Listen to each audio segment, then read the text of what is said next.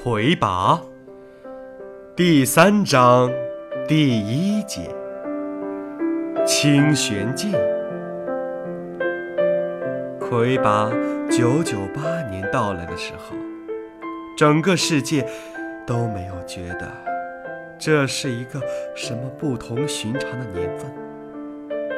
从表面上看，天界和地界。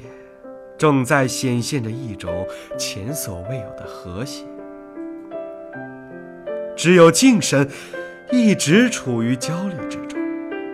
按照他的推算，这又将是一个魁拔复活周期上的年份。他称之为魁拔元年。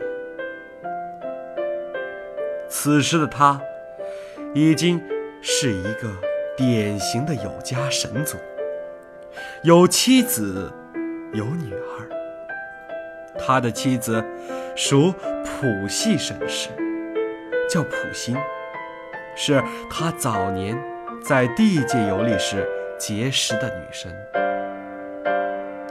和许多被地界生活的新鲜感所陶醉的天神一样，他们结成夫妻。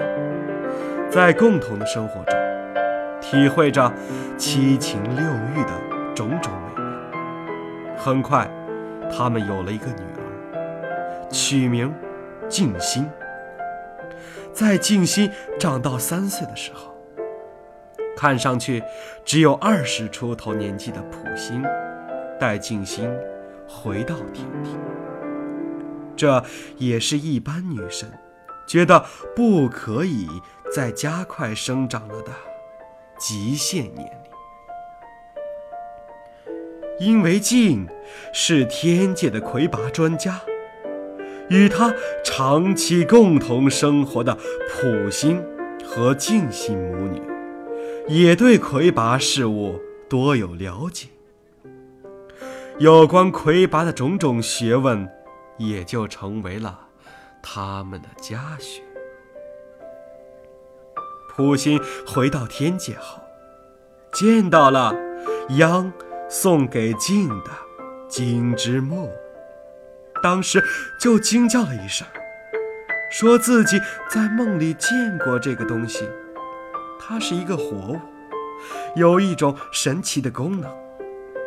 那种功能曾经在他的梦里展示过，但他醒来后忘记了。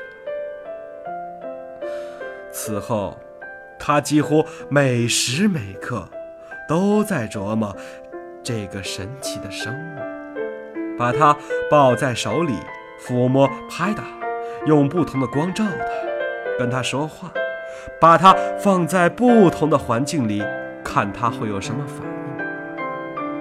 普心发现，在它光滑的胶质层表面下的类似眼球的玻璃体的物质里。经常会出现一些模糊不清的图像，但再想看仔细的时候就看不清楚了。有一次，他拿着它，偶然经过一个曲径的时候，突然看到里面出现了很清晰的图像，就像亲眼看到的景物那么清晰。一个街市上。有一些蒸汽车开过，他一下被这样的景象惊呆了，赶紧站住，一动不动地拿着它，仔细看着，里面的图像一直保持着清晰的样子。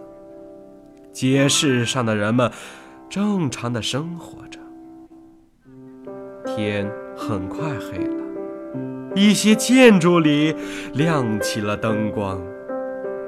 普心拿着它走了几步，里面的图像出现了一些扭曲，并随着它与曲径所处的位置不同变换着。他努力回忆着，梦里是不是也看到了这些？好像是，但又不是现在这样。他隐约记起，在梦里，这个怪东西一直在天上飞着，把看到的东西传给他的意识，他也就看到了。是的，梦里的金枝木是替他看别处，而不是让他在它里面看到。两者的共同点就是，他能看到他不能直接看到的一些景象。想到这儿，普心顿时灵感迸发，拿着他。在曲径周围移动着位置，观察里面的反应。就这样，经过了很长时间的试验，他以金枝木为主体，加上了一些辅助结构，制成了一个可以根据需要观察地界任何一个地方的景物这样的装置。他还把地图上的经纬度用于这个装置上，还能根据装置的刻度反推出一处不能确知经纬度的地点，它的经纬度读数。后来，在镜的帮助下，他利用光学原理，把金之木里面的图像反射到巨大的天幕上。让周围很远地方的神都能看到。普星第一次把金之木里的图像投射到天幕上时，引起了众神的赞叹，称这是季阳发现曲径，静发现形意循环，燕发现脉数原理之后的。又一次伟大的发明。与此同时，晋正在潜心改良专门用来监测魁拔麦频的装置。他经过很多次极具想象力的精简步骤，把本来比较巨大的仪器减缩为。一个可以拿在手里的器具，就像一块光滑可爱的软石。只要魁拔特有的麦频四十七点六七八出现，它就会发光。离麦平原越近，光就越亮。也就是说，只要魁拔出现，它就会发光。越接近魁拔。光就会越亮。根据光的强弱变化，可以很容易的跟踪魁拔的踪迹。镜把这个器具命名为“清寻镜”。竟有意在魁拔九九八年之前完成清玄镜试验，之后统领整个天界。魁拔之年，任何作用变频器具都不准采用四十七点六四八以上及以下正负二的摆频。只要清玄镜发光，就只为一件事：魁拔复活了。魁拔九九七年年底，晋。提醒众生注意魁拔的动向，但没有引起重视。他希望再次原点轰击灵山，没人理睬。众神的淡漠让静郁闷的几乎发疯。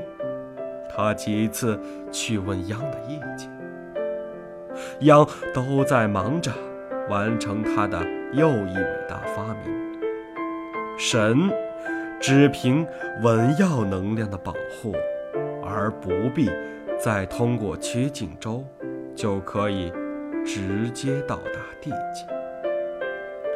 已经发现的可以直通地界的曲径有一千零二十四处，全都标记在了相应的天图和地图上。魁拔九九八年，清玄镜不祥地亮起了一道微光，之后悄然熄灭。镜在第一时间向地政司通报了清玄镜的反应，同时了解灵山一带的情况。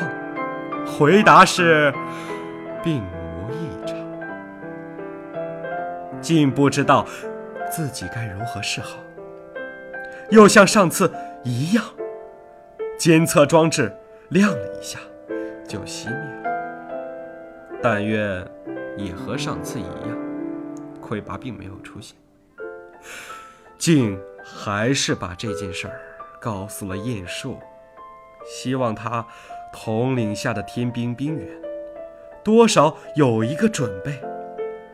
晏殊对他客气的笑笑。请他一道去见证央马上就要进行的单体穿越曲径的壮举。这一年，央完成了他的又一重大发明：神族可以在天神文耀的保护，独立穿过曲径。这意味着，以后的天界神族往来于两界之间，将变得。更加方便、自由。不久，央便在众神的充满敬意的赞美声中，平静地故去了。由原点生育的央庆，成为央系主。